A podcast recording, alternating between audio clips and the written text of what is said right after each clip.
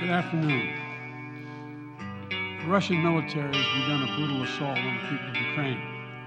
Without provocation, without justification, without necessity, this is a premeditated attack.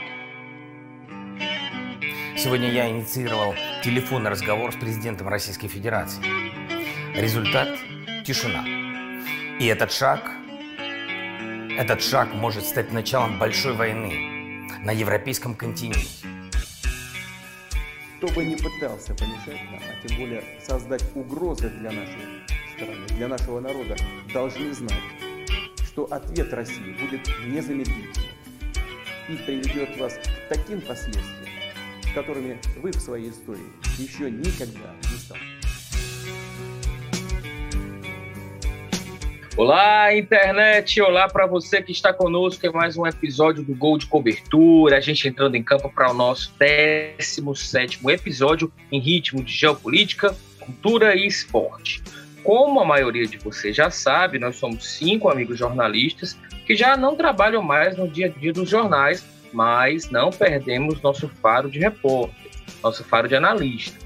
Eu digo isso porque o nosso programa desta semana seria sobre outro tema que a gente vai tocar mais à frente, mas é como se fala dentro de uma redação. O factual se impõe.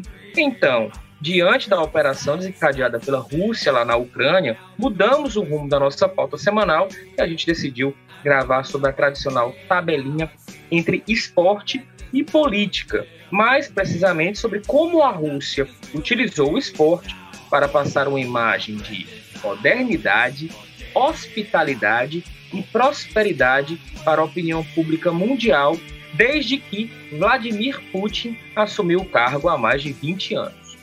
O termo soft power, ou poder com leveza, aí numa tradução livre, é bem aplicado ao grande antagonista da Rússia, os Estados Unidos. É a imagem que se passa para a comunidade internacional do seu domínio econômico, seu domínio social, cultural, mas de uma forma empática. Os exemplos mais claros que vêm à mente em relação aos Estados Unidos, a gente pode citar o cinema de Hollywood, os cantores, as cantoras pop e estrelas do esporte. Repare bem na festa que é o Super Bowl, a final do futebol americano, com direito a hino nacional, desfile da bandeira dos Estados Unidos e aviões da trilionária Esquadrilha da Fumaça norte-americana cruzando os estádios. Todo aquele ufanismo que é feito para deixar o resto do mundo assim babando e achando o máximo ser norte-americano. Com a Rússia de Putin, a situação é parecida. Apesar de ele ser um ex-oficial da KGB, ou seja, ainda dos tempos do comunismo, sempre se deu muito bem com a abertura para o capitalismo. O governo manteve uma forte centralização política e econômica nas mãos do Kremlin, com domínio do petróleo, também do gás, por exemplo. E aí você vê uma opção por uma nova Rússia que recebeu de braços abertos o mundo na Copa de 2018, nas Olimpíadas de Inverno de Sochi em 2014, que passou a sediar eventos como a Fórmula 1 e ter clubes milionários seja na própria Rússia, como fora do país, que o diga o atual campeão da Europa e do mundo, o Chelsea, que é administrado pelo romano Abramovich. Esse movimento de tabelinha com o esporte que o Gol de Cobertura vai analisar no episódio de hoje. Nesse episódio especial, a gente está fazendo aqui super em cima da hora.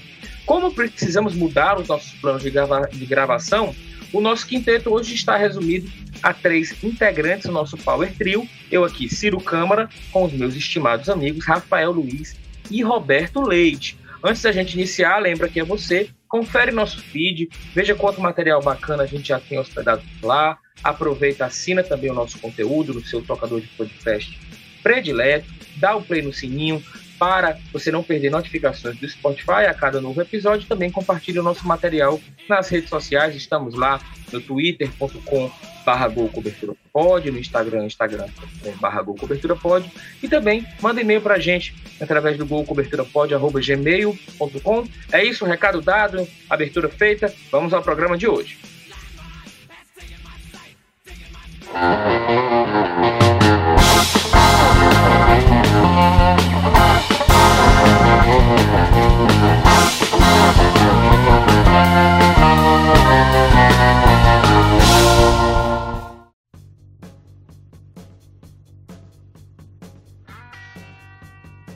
Primeiro, uma rápida repassada sobre essa questão ucraniana. A Rússia e a Ucrânia se confundem desde o século IX. Foi na região que, que compreende a atual Ucrânia que começaram as duas nações que elas começaram a dar esses primeiros passos enquanto estados políticos. Era chamada Rússia de Kiev, no século IX. Então, a Rússia atual entende aquela região ucraniana como dela, da sua gênese, porque foi ampliando a sua influência pelo leste europeu e, claro, também pelo mundo desde aquele início.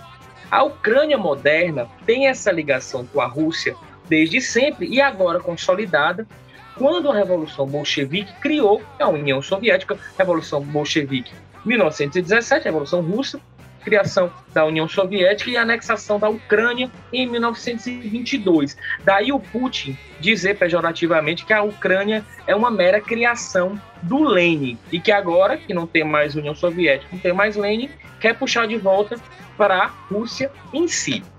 Essa investida por algumas regiões de caráter separatista na Ucrânia são os movimentos no tabuleiro político do Putin por uma série de razões.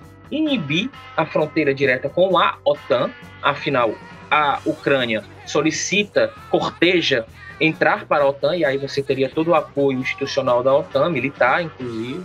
Acessar o mar também por águas quentes, afinal, a Rússia, só apesar de ser imensa, só tem acesso ao mar pela Sibéria.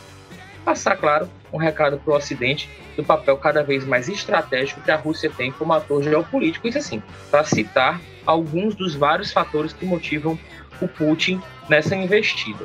O Ocidente e a OTAN repudiam, e aí, claro, com exceção do Brasil, que é isso que vocês bem conhecem, a gente tem sanções anunciadas e um horizonte, sanções econômicas, né?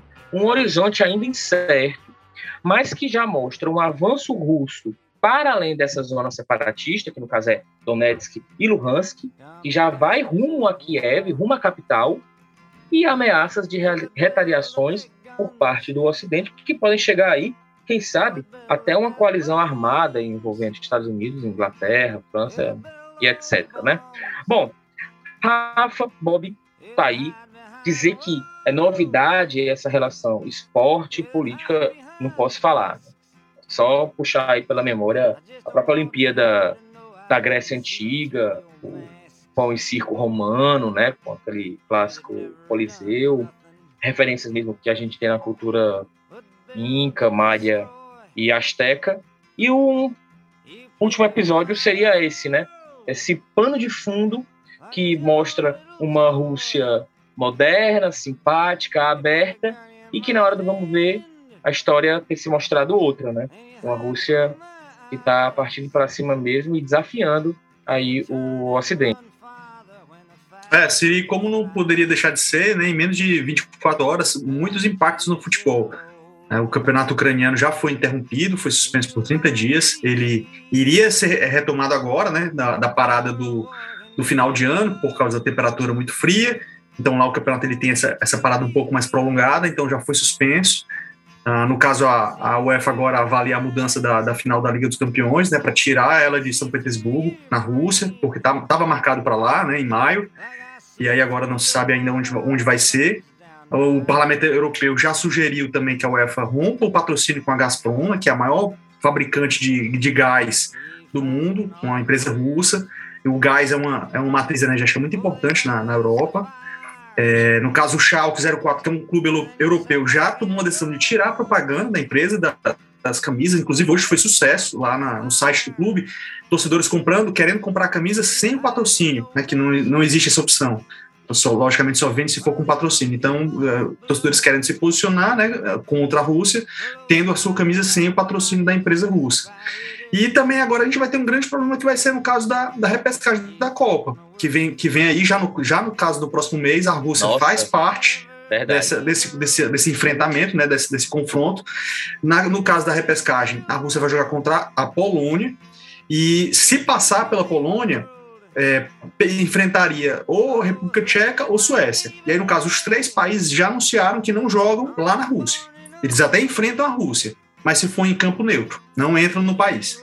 Polônia, então, coitada, detalhe... já tá, Polônia já tá com as barbas de molho, né? que pode uhum, ser uma próxima região anexada aí, e que Barbas de Molho não é à toa porque foi anexada pelo, pelo Hitler na Segunda Guerra, não é? Mas essa, essa repaginada aí que, que o Rafa coloca já mostra como realmente em menos de 24 horas já há muitas é, repercussões no mundo do futebol. Eu honestamente não estava lembrando da final da, da, de, São, de São em São Petersburgo e também da, da repescagem da Copa. Não tinha tava lembrando disso mesmo, não. O Rafa é, tá mais inteirado. Acho que eu fiquei muito centrado no conflito e pouco na repercussão pro futebol. E realmente, nossa, meu irmão, olha, não tô vendo muita perspectiva, não. É, e só para finalizar aqui antes do, da, da fala do Bob, é que uh, esse, essa questão política, né, a política internacional que envolve a Ucrânia e, e a Rússia, ela já trazia impactos no, no futebol já há alguns anos porque o Shakhtar Donetsk, que é um, que é um dos clubes mais, mais populares da, da Ucrânia, inclusive reconhecido há muito tempo por contar com muitos jogadores brasileiros, já não joga na sua cidade, né, Donetsk, que, que faz parte de uma dessas duas regiões, né, que se autoproclamaram independentes e que a Rússia está querendo anexar. É, esse time é de lá, né, da região, e já não joga lá desde 2014, por causa da, nem da se falta chama de... mais, Nem se chama mais Shakhtar Donetsk, Rafa, agora é só Shakhtar. Ah, é verdade por causa exatamente da questão da localização, né? Que no caso eles saíram da cidade e foram jogar em Kiev.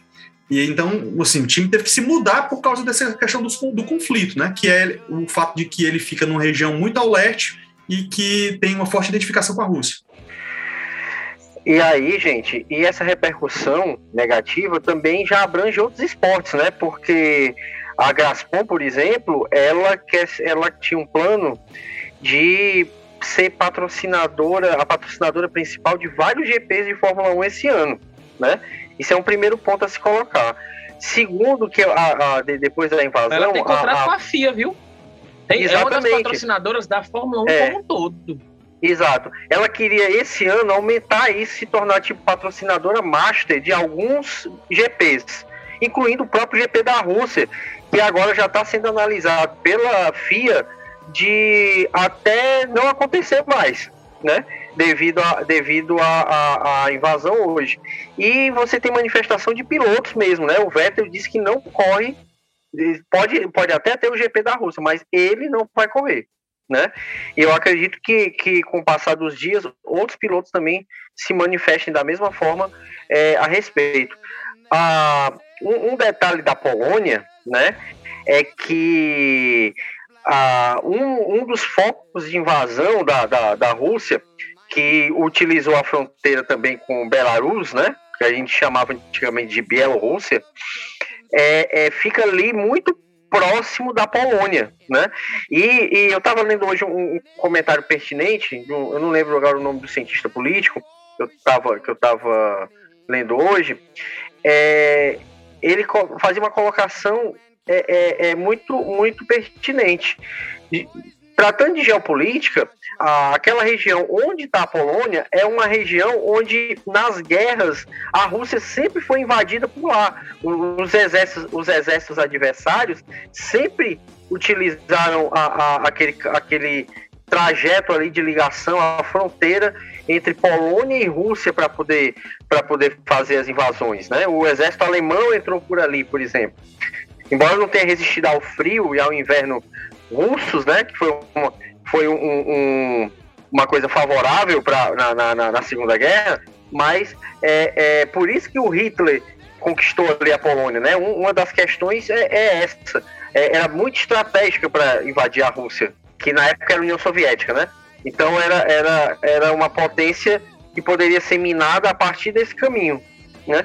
Então aí é um, é um outro detalhe sensível né, que pode desencadear até um conflito maior, porque enquanto está na Ucrânia, muitos dos países não vão querer se meter, na, se, se, se meter na história numa guerra armada. Mas no momento que você adentra mais a Europa, a partir da Polônia, que é um, local sensível, aí sim pode haver uma, uma, uma resposta mais contundente. É, eu, eu aqui para nós, eu vou falar assim, não gostaria não, não quero acreditar numa escalada para além do que tá aí, sabe, cara? Assim, muito difícil, porque você pegar o histórico, quando a Rússia pega em armas, é pesado. Que o diga Napoleão, você fala aí da Polônia, né? Vai ler Guerra e Paz, que é o livro do Tolstói, né? Tipo, acho que é o maior livro em, em, em tamanho já escrito assim de romance, mesmo, pelo menos assim, do, do Ocidente, né? É... Aí o caso, assim, a Segunda Guerra, o dia D, a chegada pela Normandia, ela é muito famosa porque a gente tem justamente essa influência norte-americana, quem ganhou a guerra foi a disputa no leste, lá em Stalingrado, foi quando realmente o Hitler tentou, porque quis, assim como o Napoleão, entrar pelo inverno e disputar dentro da Rússia e não dá, entendeu? Então os caras, velho, assim, puxando pela memória, eu acho que eles só perderam a guerra, eh, salvo engano. Eu acho que eles só perderam a grande guerra, que foi a Guerra Fria, quando eles não pegaram armas, mas aí foi uma questão econômica mesmo. Mas Guerra da Coreia, eles ficaram do lado que, em tese, ganhou. Todas as, as quedas de braço em Cuba contra os Estados Unidos, eles também, na base da influência, ganharam. Vietnã também. Acho que Afeganistão eles perderam. Na, não tô, a que eu tô lembrando, assim, acho que talvez a do Afeganistão, que é aquela clássica do Rambo, né? Que tem a série do Rambo. Ali, a, a influência deles foi, foi um pouco menor. Mas não gostaria muito de queria que a, amenizasse mesmo, porque tenho muito receio e o arsenal nuclear também, que esses caras têm em mão. Né?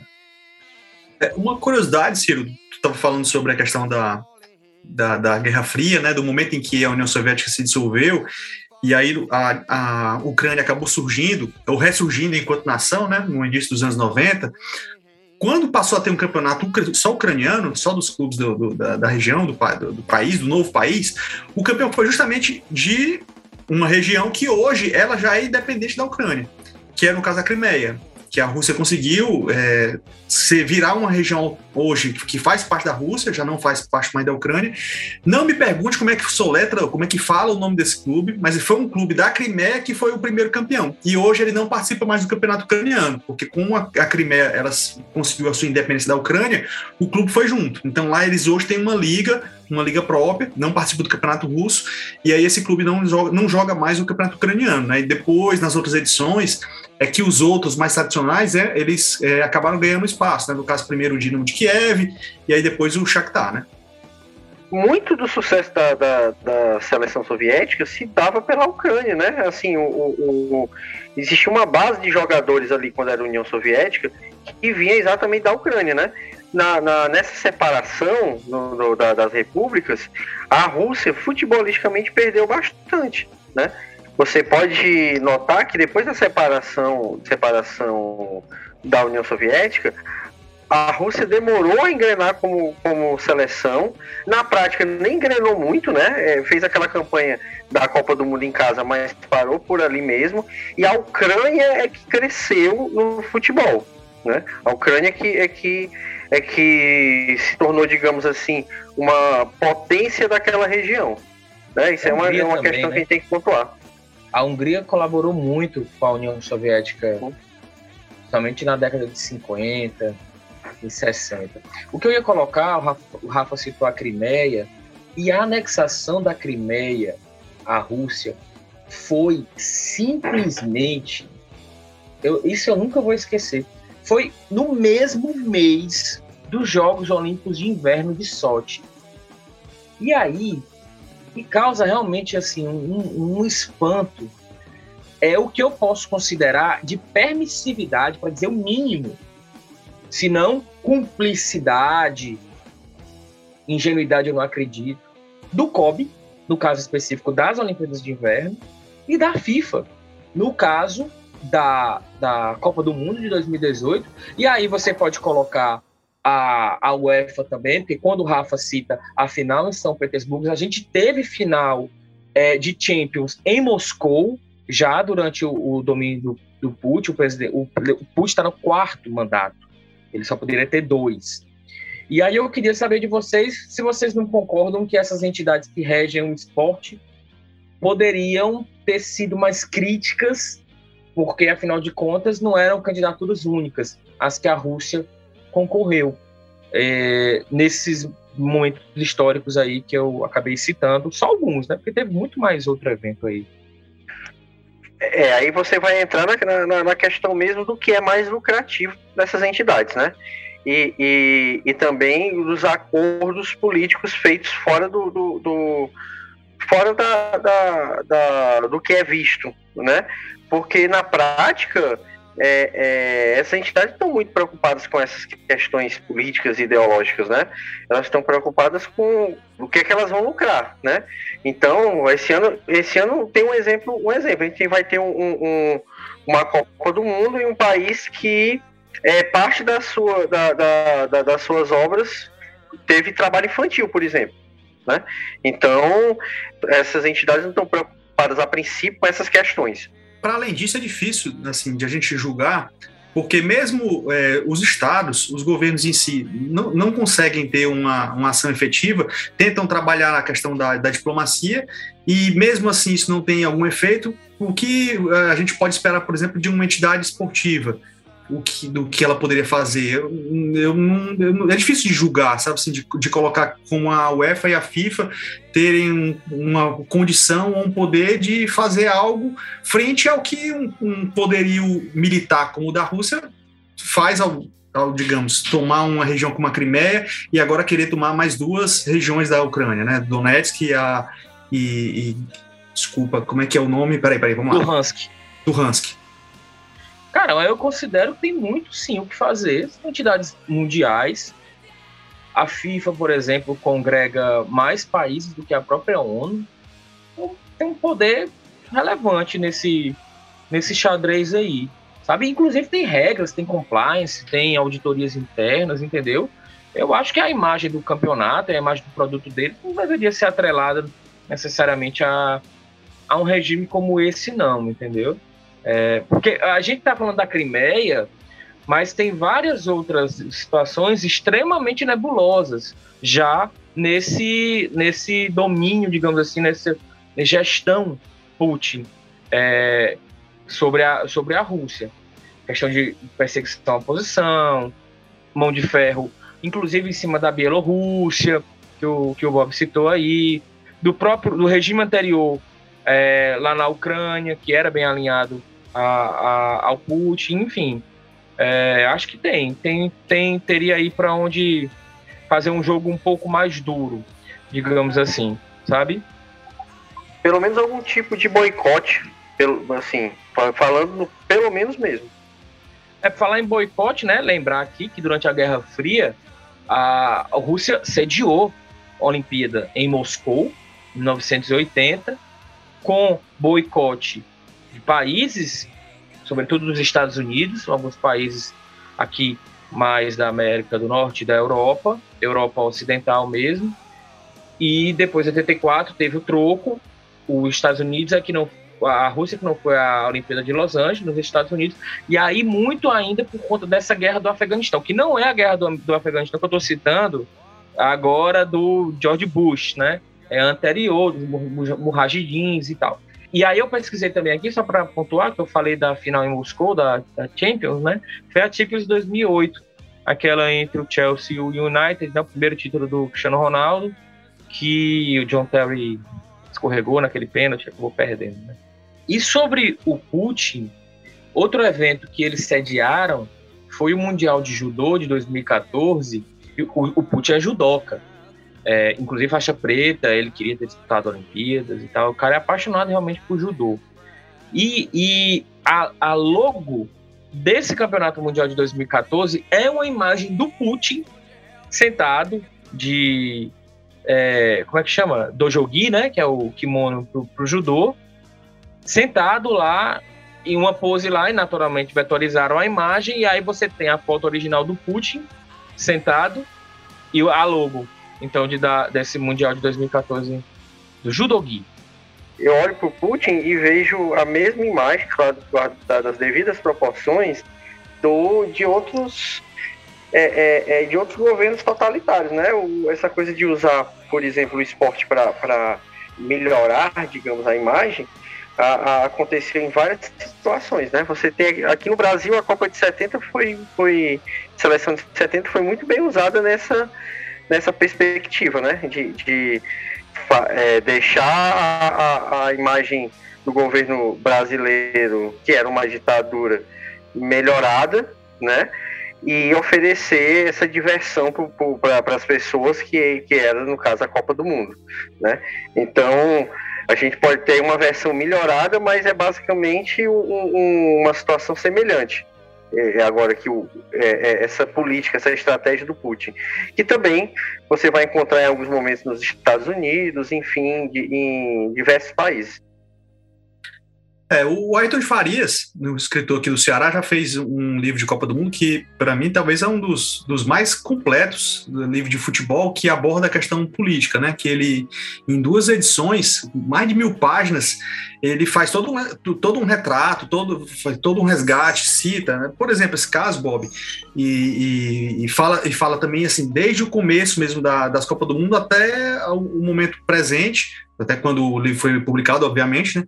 E aí ele faz todo um, um, retrato de como o futebol e a política, em muitos momentos, em diversas sociedades pelo mundo, já se misturaram em prol de interesses. Sabe? Então, realmente muito completo, vale muito a pena. Você pode o encontrar. Juca Fury é o maior livro já escrito sobre Copas.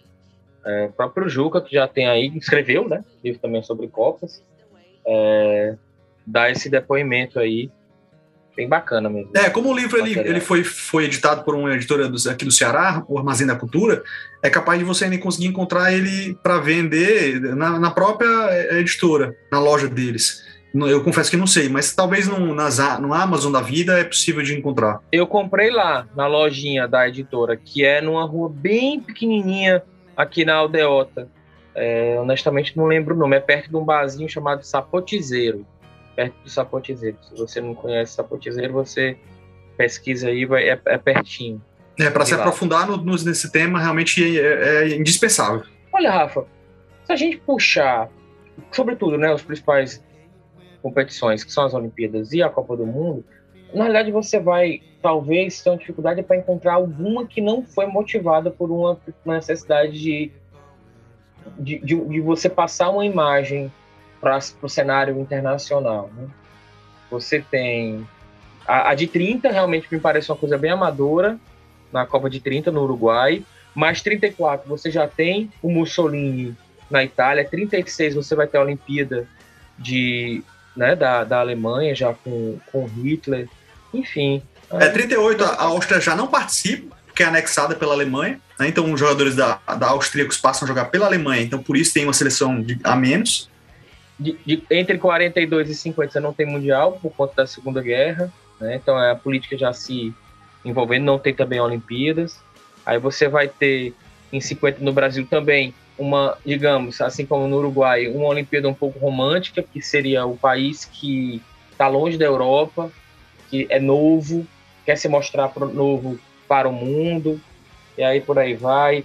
54, a, justamente a necessidade da Suíça reforçar sua neutralidade na Europa, uma Alemanha querendo voltar aos grandes cenários também, e aí por aí vai, né? Enfim, coisa pra caramba. Se a gente for delinear aqui, realmente passa aí pela Copa de 70 que o Bob falou, 78 na, na Argentina com a ditadura do Videla, e por aí vai. É, e se a gente puxar por Olimpíada, aí é que vai longe mesmo, né?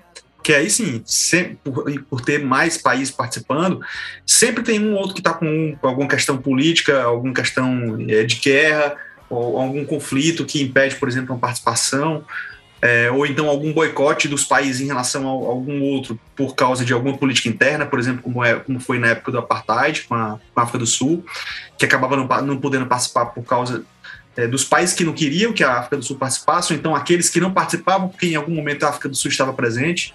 E mesmo que você não tenha um país querendo mostrar uma imagem boa, você tem os conflitos sociais, né? Aí, tanto que você tem a figura dos Panteras Negras, né? É, é, que é uma imagem clássica do pódio, que é um, um, um, um, conflito social, um protesto dentro das Olimpíadas. Tanto que se passou, a maioria dos campeonatos é, é, é oficiais se passou muito tempo sem poder fazer manifestação política. Né? A Copa do Mundo aqui no Brasil, por exemplo, você não podia ter manifestações políticas das arquibancadas. Aí, no caso, a Olimpíada de 68, né, na, na cidade do México, a Olimpíada no, no México. Pessoal, a gente já deu uma repassada aqui sobre alguns desses exemplos, o Mundial de Judô, a Copa do Mundo, a Olimpíada, GP de Sochi. A, a Rússia teve o seu primeiro piloto russo na história da Fórmula 1, que é o Dani Kvyat. É o Kvyat, não sei, né? É, a Gazprom, como a gente falou. No final das contas, funcionou a estratégia, na opinião de vocês? A Rússia foi vista como um país menos fechado, menos caricato. Vale lembrar que quem antecedeu o, o Putin foi o Boris Yeltsin, que era sempre arregar. Eu lembro muito da, do Cacete Planeta fazendo piada com ele, porque ele aparecia mais alegre, parece que tinha bebido umas vodkas a mais, geralmente. E o Putin, em que pese essa pecha de ex-oficial da KGB, portanto, um cara do serviço secreto, conseguiu, na opinião de vocês, essa maquiagem, pelo menos, ou passar essa imagem durante um bom tempo para a opinião pública? O Putin eu teria medo de tomar uma vodka com ele. Certeza. Você olha pro cara e, e, e, e não consegue é, é, ter nada além de medo, né? Porque uh, mas assim, eu acho que a Copa de 2018, na Copa de 2018 isso aconteceu. É, a Rússia teve uma, uma imagem melhorada, mas especificamente na Copa de 2018. É, eu acho que essas competições, esses eventos que é, supostamente têm como objetivo melhorar a imagem de, de alguma nação, acaba tendo um resultado, um impacto muito temporário. Isso pode acontecer ali naquele ano, a gente ficar com uma boa impressão em relação ao país, mas logo a gente volta, volta o mundo volta a ter uma, a impressão corriqueira e normal de um, de um país. Então, assim, hoje a imagem que você tem da Rússia é, ela é a mesma que se tinha antes da Copa do Mundo. Eu acho que esses efeitos eles acabam sendo muito temporários. Continua sendo o mesmo país é, é, distante, é, o mesmo país que é, é ao mesmo tempo capitalista, mas ainda tem toda uma herança anterior de, de, do regime que havia lá e que meio que teve que se moldar ao capitalismo, que é, é dirigido por um cara que já está lá há muitos anos e inclusive está se arrastando aí para conseguir chegar até 2036, né, mais tempo ainda e tal. Então, assim, a impressão que a gente muda, que a gente passa a ter depois de uma competição, ela, ela chega só a um determinado ponto. Acredito que esse discurso, né, de que um evento ele tem por objetivo melhorar uma imagem, ele esconde um outro objetivo que ele está escondido, que é, acaba sendo o objetivo financeiro, que o campeonato ele é levado para lá porque alguém tem interesse que aquele campeonato vá, alguém tem interesse em faturar com aquela realização, e isso sim, esse sim acaba sendo sempre bem sucedido. E aí essa história, né, esse, esse discurso de, de melhorar a imagem acaba sendo sempre, como foi também na África do Sul, né, de que havia que o interesse de levar a Copa do Mundo para poder melhorar toda uma imagem que, se, que o país tinha. No final das contas, o objetivo sempre é, na realidade, alguém faturar e alguém ganhar com aquilo ali. É, se complementam, na minha opinião, mas eu penso que para o país que cedia para além da questão financeira, realmente a imagem que você vai passar para a comunidade internacional, sabe? Nesse ponto aí eu não, não arredo pé, não. Mas é muito também aquela coisa, você mostra uma imagem durante uma competição, e aí pós é, é, é, competição, você começa a agir de outra forma, você, você tem atitudes políticas, é, de, de, relacionamento com outros países, com os turistas, é, diferentes do que você fez na, na, durante aquela competição, na Copa ou na Olimpíada, aí eu acho que essa imagem pode até piorar do que era, né? Porque aí vai ficar na cara que era tudo artificial, era só um, um, um, um artifício para poder se sair bem durante aquele período ali, aquele Vamos mês, pegar. aquelas duas semanas. É, assim, sobre essa questão né, levantada por, por Tícero, acho que um efeito ele pode, pode permanecer, ele pode existir, se for um efeito de, de sucesso esportivo. Por causa de uma competição. Assim, não por causa de, ah, vamos organizar um evento, vamos receber muito bem as populações, receber muito bem os, os visitantes e criar uma nova imagem em relação ao país. Isso aí eu não acredito muito, não. Mas, por exemplo, o que a China fez com a, a sua Olimpíada, em que ela mostrou todo o seu poderio é, esportivo, né, de enfrentamento, inclusive é uma grande potência esportiva como os Estados Unidos, aí sim, eu acho que esse é um efeito que fica, fica é, é, bem a posteriori que foi o que eles conseguiram. Mas eu acho que não, talvez não tanto em relação à Rússia, que, por exemplo, jogou a Copa do Mundo e, como seleção, teve um desempenho de razoável para baixo. Olha, eu particularmente, assim, acho que vocês não estão não com a memória muito em dia. Assim. A imagem da Rússia era muito, um país muito fechado, sabe? Aquela coisa bem Ivan Drago mesmo, antagonista do rock em Rock 4. É, e o Putin mesmo não é esse cara tão simpático. Eu considero, sim, que a gente tem, sim, um exemplo muito, muito positivo para a imagem da Rússia, que fica, que fica para a posteridade. A Rússia não era vista há muito tempo como antagonista mundial, não.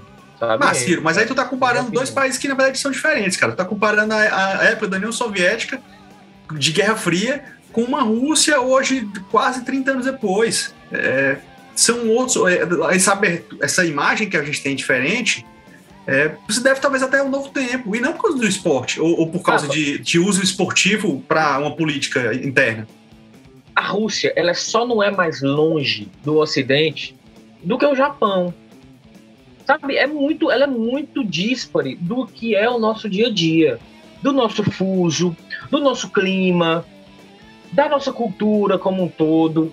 Então, independente de estar na cortina de ferro ou não, naturalmente era muito mais fechado, ela é de difícil acesso. E você não tem na Rússia uma antipatia como você tinha anteriormente. Isso você não tem. A Rússia não era vista como uma ameaça à democracia, por exemplo. Por mais que o Putin, só agora o pessoal está percebendo, caramba, o cara está há 22 anos no poder. Pois é, mas aí tá a questão quatro de... mandatos no poder. Sabe, a parece questão... que assim, opa. Será que essa Vai. antipatia que a gente tinha, ela, era, ela não era estimulada pelo antagonista que ela, que, existe, que ela tinha, que era os Estados Unidos? Sem dúvida. Então, sem então, assim, dúvida. Assim, tem, tem, a questão da época também, né? Então, hoje, a, a, Rússia não tem.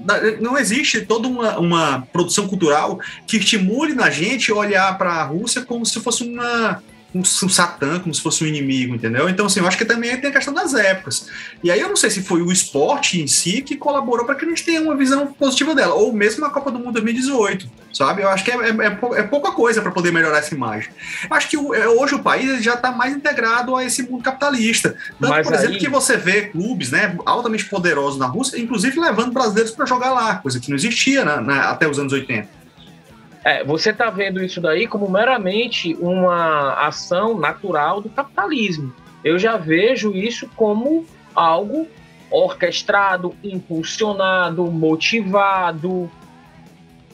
É... Bom, é, na falta de uma outra palavra, ficam esses sinônimos aí. É, e é isso, assim, é, uma, é realmente uma abertura e que essa abertura ao capitalismo ela vai agregando, sim, outros potenciais, outros, outras matizes a, a, essa grande imagem que a Rússia vai passando. Mas ela tão pouco é empática.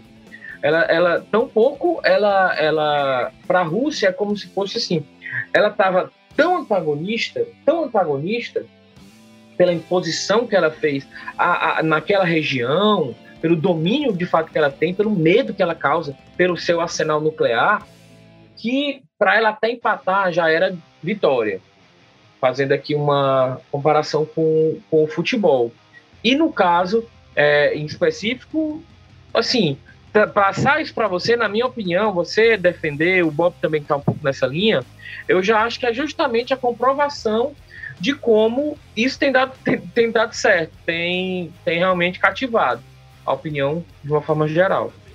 Olha, mas nesse aspecto aí, Ciro, você tem, tem razão. Há, houve um planejamento para essa entrada no, no, capitalismo, né? Tanto que você tem na, na, na Rússia, uma, não só no futebol, mas uma série de manifestações culturais mesmo, que ganharam tons, digamos assim, hollywoodianos, por exemplo. O cinema russo hoje aposta em outras modalidades de gênero que não eram tão, tão, tão apreciadas antes. Então, por exemplo, é, é, a Rússia tem, assim, nem se compara com as produções da Marvel, por exemplo. Mas a Rússia tem o seu filme de super-heróis, que é Os Guardiões, né? São, são é uma equipe de, de, enfim, de indivíduos com superpoderes também, que enfrentam um inimigo em comum, coisa do tipo. É, é que você não tinha antes esse, esse tipo de, de, de, de produção, né? Então, há um planejamento para entrar nesse capitalismo de fato, né? E para entrar no capitalismo você tem que fazer o jogo, o jogo dele. A China fez a mesma coisa, né? A China tem um, um, um, um manto de comunismo, mas tem o pezinho dela lá no capitalismo que, que é bem notório e para isso ela movimentou tudo, do esporte à cultura, aos costumes, é, é, é, se abriu mais a reconhecer as práticas de outros países, de outros continentes. Então, assim, que há esse planejamento de fato, eu concordo com você que, que, que não há dúvida. Eu ainda não tenho a plena certeza se ele já obteve o sucesso que planejou obter. A minha dúvida está exatamente aí. O Rafa faz uma comparação, eu acho bem feliz, quando ele cita a China. É, foi bem lembrado isso. E aí, só para fazer um contraponto em relação a. Ah, não, não há interesse. Eu, eu, eu consigo fazer umas diferenciações entre essa questão da questão política e a questão econômica. O que motivou é, é, é a questão do negócio. Evidentemente, o negócio está aí, mas veja bem, política por política mesmo, a gente tem casos clássicos, como esse que a gente citou mais atrás do futebol, as Olimpíadas de 80, de 80 em Moscou, 84 em Los Angeles. Essa da China, eu acho que é um pouco do que o Brasil tentou vender na Copa de 2014, nas Olimpíadas de 2016, do que a própria África do Sul também colocou em 2010 não é ganhar naquele momento, é, é que o mundo saiba que ali você tem é, cidades como Durban, entendeu? Que aqui para nós não passava pela minha cabeça. O Rafa esteve em Durban, entendeu? Não me parecia que existia uma cidade tão, tão parecida com Fortaleza que não fosse Miami. E olhe que eu não suporto Estados Unidos, muito menos Miami. É, hum, e aí, a grosso modo, essa turma, China, Brasil, é, é, África do Sul, eles tentam emular o que foi o grande case de sucesso, que foi Barcelona. Barcelona em 2002, em 92. Seul teve um pouco dessa pegada também, a Copa do Japão e, e da, da Coreia. Essa questão mais, mais econômica, Rafa, eu considero assim, muito forte na Copa de 94 nos Estados Unidos, nas Olimpíadas de 96 em Atlanta, terra da Coca, era, era a Olimpíada da Coca-Cola, e um pouco mais voltada para o esporte em si, sediar para ganhar. Eu lembro bem da Copa de 90, foi feita para a Itália ganhar, e a Copa de 98 foi feita para a França tentar ganhar e acabou ganhando. Eu vejo diferenças. No, no frigir dos ovos, assim, o, o, o veio pode ser o mesmo, mas eu vejo essas diferenças assim. Uma rápida reflexão aqui sobre brainstorm aqui sobre esse histórico de Copas e Olimpíadas. Essas últimas Copas do Mundo, realizadas em, realizadas em países que não seriam esperáveis. É, dos BRICS, pra... né? Se parar para pensar, são dos BRICS. Exato. Para mim, o interesse é totalmente financeiro. Então, é, pode-se vender a ideia de que o Qatar está querendo buscar se posicionar é, criar uma imagem ou criar uma boa imagem, ser conhecido para o mundo e tal, mas o objetivo é, é financeiro total. Alguém, quem está fazendo, está ganhando, seja quem está realizando, no caso FIFA, ou quem está promovendo internamente, no caso o país. Foi muito claramente o que aconteceu no Brasil, né, o, o que aconteceu também na Rússia, e vai o que aconteceu principalmente na África do Sul também. Sempre tinha alguém ali interessado naquela realização e naquele ganho que iria ter. E aí, por, no entorno, a forma de você convencer a população a abraçar aquele projeto é dizer: olha, a gente tem que fazer isso aqui para poder mostrar quem nós somos, mostrar como nós somos é, é, diferentes de um passado. No caso da África do Sul, já não era mais o país do apartheid. E aí cria todo aquela, aquela, aquele discurso para poder mascarar o objetivo principal, que no caso é ganhar dinheiro. É, o negócio por trás é violento, né? Ele faz um evento desse daí, dessa monta, sem realmente a gente enveredar pelo money.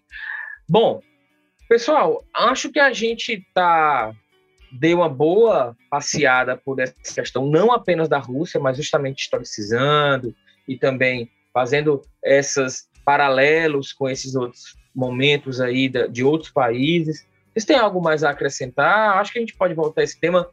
Não, não acredito que a gente vai ter um conflito ali tão curto como eu gostaria.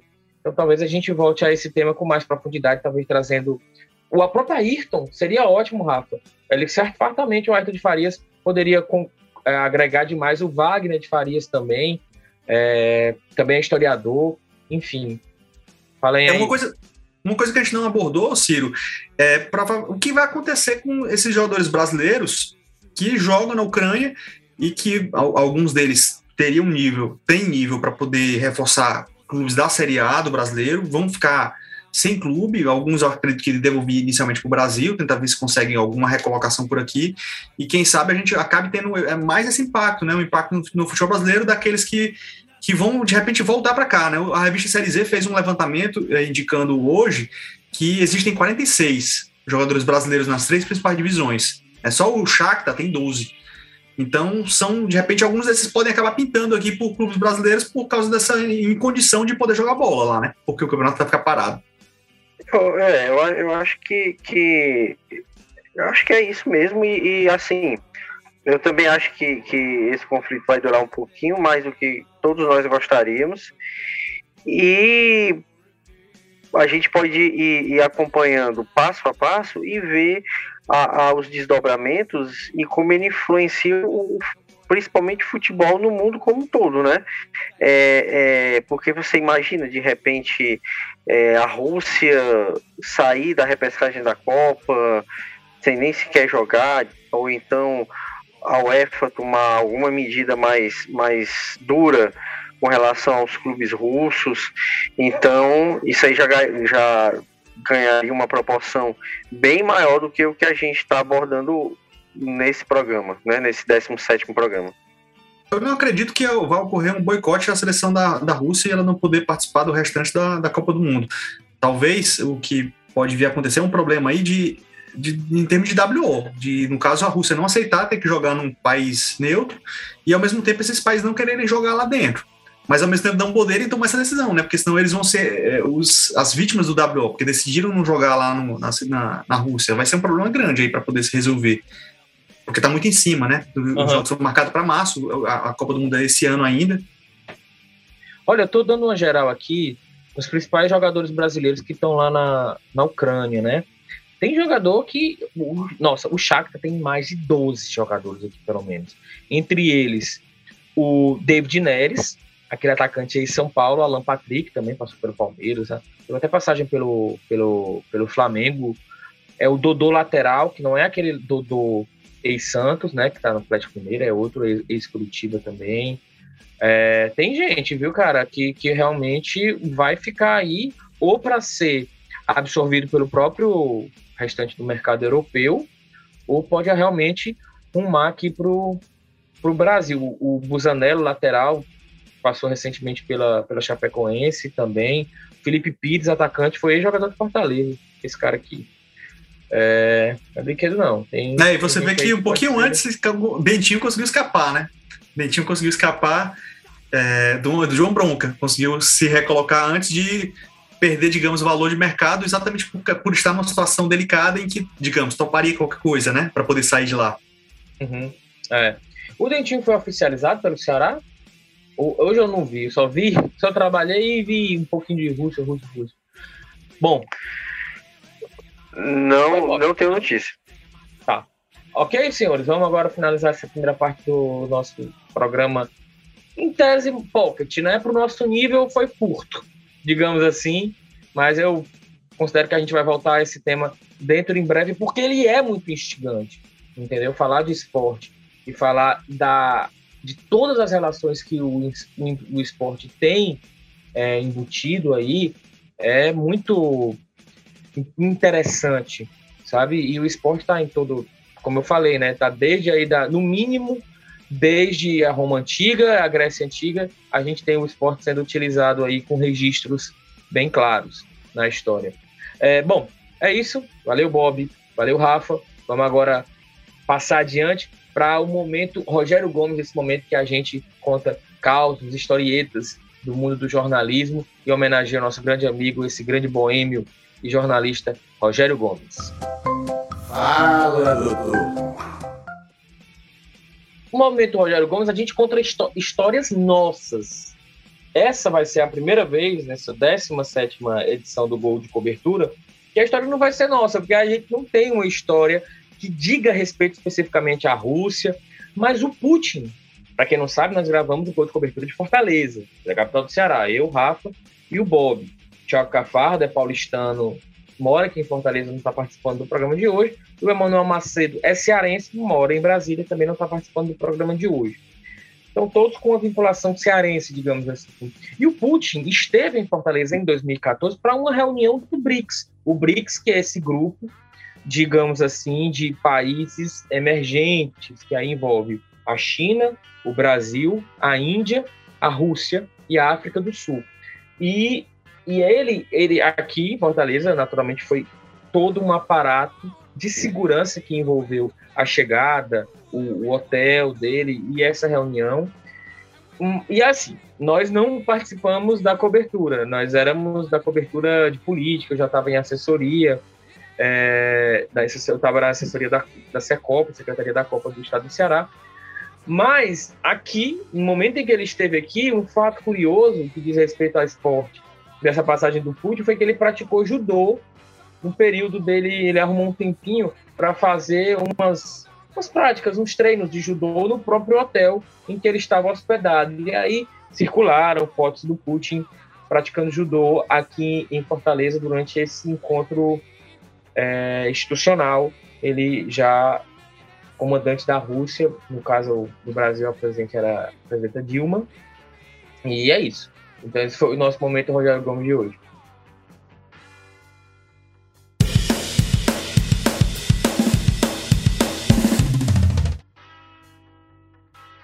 Vamos lá, Ciro, Rafa, hoje nossas dicas culturais, eu imagino todas é, dentro desse tema, né? Assim como o nosso podcast de uma forma geral. Eu vou começar aqui dando logo o, o, duas dicas, tá? e envolvendo, no caso, a Ucrânia, né? É, é, são duas versões do famoso jogo da Segunda Guerra Mundial contra o time do exército alemão, que é uma história é, é que rendeu já livro, filmes, enfim. Então vou trazer duas dicas é, é, é, envolvendo exatamente essa, essa, esse episódio. O primeiro é o filme Match, que é de 2012, ele foi feito tendo como base a história do Nikolai Hanevich, que era o goleiro lá daquele time que, que era o Start, né? FC Start, que tinha exatamente jogadores que atuavam pelo Dinamo de Kiev antes da explosão da Segunda Guerra Mundial. E ele, inclusive, ele é um, um dos jogadores daquele time, do, do Start, que acabam sendo mortos pelo, pelos alemães. E esse filme ele é de 2012 e ele foi lançado, tem uma curiosidade, ele foi lançado tipo é, é muito próximo da Eurocopa, que naquele ano foi disputado ali conjuntamente entre Ucrânia e Polônia, né? Então é um filme que você consegue encontrar ele completinho, legendado em português no YouTube. É só colocar lá o título em inglês, né? Match, que é jogo, né? E você consegue achar facilmente no YouTube. É uma boa pedida, é, é, é, é uma versão mais romanceada desse fato histórico do jogo desse time é, ucraniano contra o, o, time do exército alemão durante a Segunda Guerra Mundial. E o, minha outra dica é também envolvendo esse, esse, esse episódio né, da história, só que é uma HQ, né? Do Pep Galvez e do Guilherme Scrish. Eles têm um HQ chamado A Partida da Morte, que inclusive é como esse episódio é conhecido historicamente, né? Então eles têm uma, um quadrinho, né, uma revista em quadrinhos, que conta a história do antes, do durante e do depois desse jogo. É uma HQ que você não encontra tão facilmente é, nas livrarias né, tradicionais, mas você consegue encontrar em sebos aí.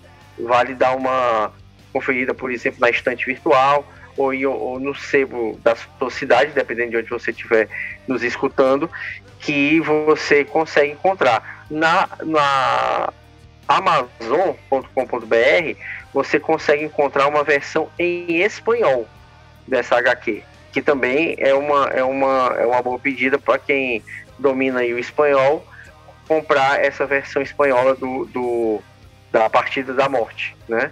Então são as duas dicas que eu deixo aí para conhecer mais dessa história e conhecer um desses muitos fatos históricos em que a Ucrânia está envolvida e está envolvida ligando é, guerra, geopolítica e futebol. É, a minha dica vai também na linha do, do Jogo da Morte também, que de fato é um dos episódios mais marcantes do esporte da Ucrânia.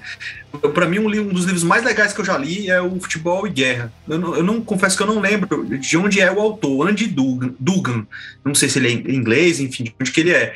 E aí ele contou essa, essa mesma história, aí no caso, é, sem, sem romancear, é, e aí fez o relato, né, de que eram jogadores que faziam parte do Dinamo de Kiev, que era um clube muito poderoso da época. E aí, no caso, a Ucrânia, na verdade, ela tá, fazia parte da União Soviética. Então, ela, a Kiev foi ocupada pelos nazistas. E aí, esses jogadores, né, que tinham sobrevivido àquele momento de conflito, a ideia da, do, do, da Alemanha era ter uma espécie de novo normal, né, digamos, né, para Kiev e para o pós-ocupação.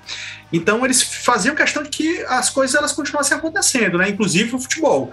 E aí os jogadores que faziam parte do Dinamo de Kiev, eles formaram esse novo time, né, o Start. E aí tá tendo competições lá envolvendo é, agrupamentos, né, de, de diferentes exércitos que eram, digamos, que faziam parte da, daquele do eixo, né, que eram, digamos, é, aliados da, da Alemanha. E aí esse time começou a vencer todo mundo, e aí, inclusive, venceu né, um, um time de, é, formado pela Luftwaffe, né, que era a Força Aérea Alemã. E aí foi daí que aconteceu todo, a, toda a questão do conflito, né? Tem, tem data e tudo, né? Esse jogo ocorreu, acho que é 9 de agosto, se não me engano, de 42. E aí é, eles venceram por 5 a 3 o, o time do, dos nazistas, e aí houve toda uma, uma questão de mito que foi explorado depois, né? De, de, no caso, a União Soviética utilizou muito bem, de que esses caras depois passaram a ser perseguidos, acabaram morrendo, algum, quase todos eles, né? No, no pós-jogo, não por causa do jogo especificamente, o time foi desmontado, e aí, assim, havia, ali, ali era uma região de conflito, então você acabava morrendo por, por outras questões não, não relacionadas especificamente àquele jogo. Só que foi tudo muito bem explorado, né? Pela União Soviética, então que criou-se todo um mito de de que os caras foram assassinados imediatamente após o jogo, o que não foi verdade, né? Que não foi, pelo menos, que, o que o livro relata, né? Será que esse episódio não é o que baseia o Fuga para a Vitória, que é aquele filme, né? Que Exatamente. É o Pelé e o Stallone, que eles são prisioneiros aí do mundo todo e que na realidade eles não formariam um time, mas que na hora do vamos ver foi feito lá o time e eles acabam disputando a partida contra os os nazistas, não é? Então deve... Sim, é, realmente, assim, a, a, história ela é realmente muito grande, né? Muito grande para a região, né? E foi, se inspirou o Fuga para a Vitória, que é, utilizou um outro contexto, né? No caso, no Fuga para a Vitória, são, são prisioneiros na França, em Paris, que jogam contra um, um time de, de é, é, é militares alemão, alemães, né?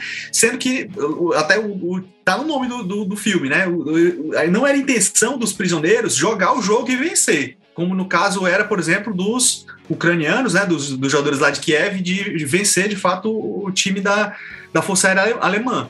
No caso dos. Também não posso entregar o jogo para quem vai assistir o filme. Os caras, é, uhum. é, mas os caras não querem jogar, eles querem alguma coisa, né? E aí, nesse, aí, nesse filme, é, você vê, né? Imagina, o, Pelé tinha acabado de encerrar a carreira, encerrou em 78, então ele só tinha quatro anos de pós-carreira, se juntou a vários outros ex-jogadores, né, Bob Moore, o Ardiles, que era um, um, argentino famoso também da época. Então são vários atores que, na verdade, eram jogadores. Então, tu imagina hoje em dia a gente pegar, digamos, um Cristiano Ronaldo, sei lá, quase 4, 5 anos depois dele encerrar a carreira, com uns 40 e poucos anos, e o cara ser uma grande estrela de um filme, de repente com, com quem? Quem seria o Stallone para hoje? Ah. Agora me fa tô me falhando é... aqui o nome daquele grandão gigante lá americano. Vin Diesel. ou Vin, Vin Diesel, ou então aquele, aquele. Puxa vida, como é que é o nome daquele? Agora me deu um branco. The Rock, é? Tem o Momoa. Imagina aí, o The Rock junto com um filme com o Cristiano Ronaldo, ah, seria um negócio fantástico. Que é o, que é o Aquaman. Tava falando do Aquaman. Bom, seria isso aí mesmo. É, eu gosto muito. Assim, tem muita gente que critica o filme, né? Diz que ele é, ele é muito bobinho e tal, mas eu gosto muito, sabe? Eu acho uma história bem legal. Para mim, uma das, aquela cena dos franceses cantando a Marselhesa lá no estádio de Colombes, pô, muito massa. É uma cena, para mim, uma das cenas bem legais de filmes de, de futebol, sabe? O estádio é, de Colombes. Mas é porque ele, ele realmente ele filma, é muito mal filmado o futebol também, né? A cena final ela é meio meio empurrada, assim, tipo, bora, bora, bora. A ideia tem que fechar, sabe? Ele, ele, corre muito a trama no finalzinho, assim, parece que, caramba, falta 10 minutos de projeção, a gente tem que resolver isso Sabe? Eu acho que é porque talvez eu sou muito fã de, de futebol, sabe? Aí, como eu gosto muito do tema, dos dois temas, aí eu acabo relevando talvez um pouco a questão técnica mesmo, sabe? Talvez a pessoa que é mais que gosta mais de, de avaliar, que gosta mais de cinema e menos de futebol, vai olhar de forma mais crítica que tô ali assistindo pela questão do entretenimento, sabe? Aí, assim, tudo que vai falar de futebol e cinema, eu vou acabar curtindo. Tem que ser muito ruim mesmo para poder eu não, eu não curtir. Olha, deixando já um spoiler aqui, na semana da, do Oscar deste ano, vamos fazer um gol de cobertura especial só sobre filmes relacionados a esporte, divididos por categorias. Vamos ter uma votação aqui, eu não sei se é ao vivo na gravação ou antes, para a gente destacar quem seriam os vencedores. E aí eu quero ver, Rafa, você vai ter que realmente tocar a de lado aí para fazer essa votação. É, eu tenho, uma, eu tenho uma coleção de, de, assim, a galera que tá ouvindo talvez não saiba, mas vocês, vocês já sabem, desde a época do Jornal Público, eu tenho uma coleção de DVD de futebol, das várias coleções, né, de futebol. Uma delas é de DVD de futebol. E aí tem um bocado de filme massa mesmo, assim, bem difícil de achar, inclusive o Fuga para Vitória. Pronto, você vai ser o curador, então, da nossa lista pré-Oscar.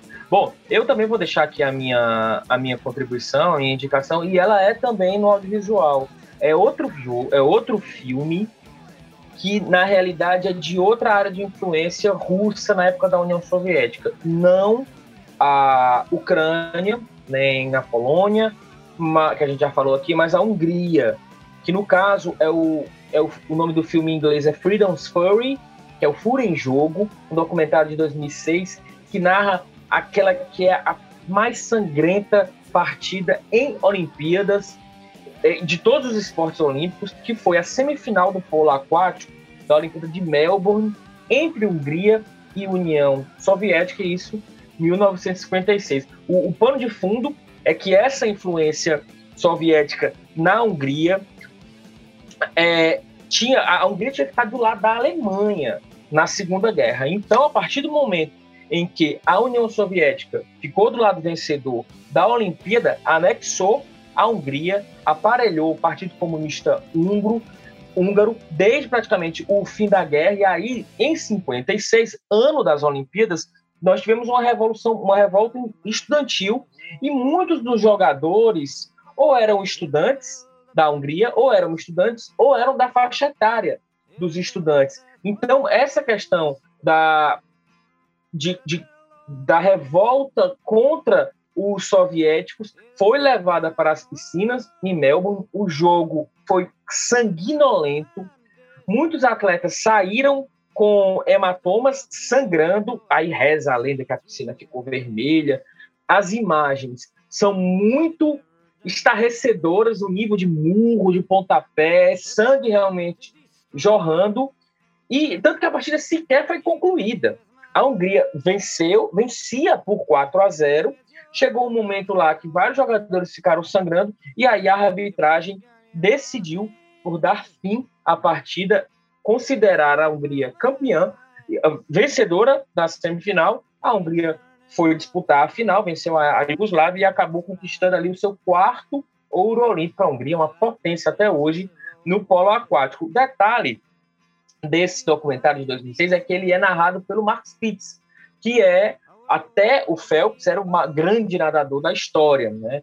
Foi conquistado sete ouros com sete recordes mundiais e acabou que o Phelps aí dinamitou o, o Mark Spitz da história, mas claro, ele continua sendo um gigante, né? Mas não desse primeiro posto de principal atleta. E, e aí o Mark Spitz que, que faz a narração, eu pesquisei sobre esse filme, ele não está em nenhum, nenhum streaming desses mais famosos, mas ele está no que fica aqui até de dica, que é o Cine Belas Artes. Cine Belas Artes existe, acho que é São Paulo que ele existe, e aí agora eles têm uma espécie de serviço de streaming para quem, quem é assinante, é baratinho, e você tem acesso sobretudo a filmes de arte, filmes raros e filmes históricos. E aí, no caso, é, esse documentário está lá, então você pode assinar no Cine Belas Artes, a Petra Belas Artes, você procura aí no Google e você vai ter acesso aí a um catálogo gigante. E aí fica também a, a dica do filme e a dica do Cine Belas Artes, que é Petra Belas Artes, nós chamamos Cine Belas Artes, que é o, o nome do cinema mesmo físico. Pronto. Falamos, indicamos, contamos história de Putin, contamos história de tudo. Agora vamos embora, né? Rafa, Rafa sonolento, bocejando. Bob deu tchau. Alguma Eu ia espirrar gente... mesmo. Ah, espirrar? então pronto. Até mais, hein, galerinha? Até a próxima semana. Valeu, Bob. Valeu, Rafa. Valeu, Ivanildo aí nos trabalhos valeu. técnicos. Valeu, Ciro. Obrigado você que teve. Valeu, galera. Valeu, Bob. Muito. Fico muito feliz valeu. o nível de engajamento do pessoal que segue com a gente na discussão até o fim demonstra que assim nosso material que é super desprovido de qualquer intuito sei lá, financeiro, de vaidades que seja, é mais uma terapia para a gente, no momento da gente se encontrar, ele acaba sendo bem recebido quando a gente vê que o pessoal toca o nosso, a nossa playlist aqui até o fim. Beleza? Então pronto. Gol de cobertura de hoje vai ficando por aqui. Forte abraço a todo mundo. Até a próxima. Tchau.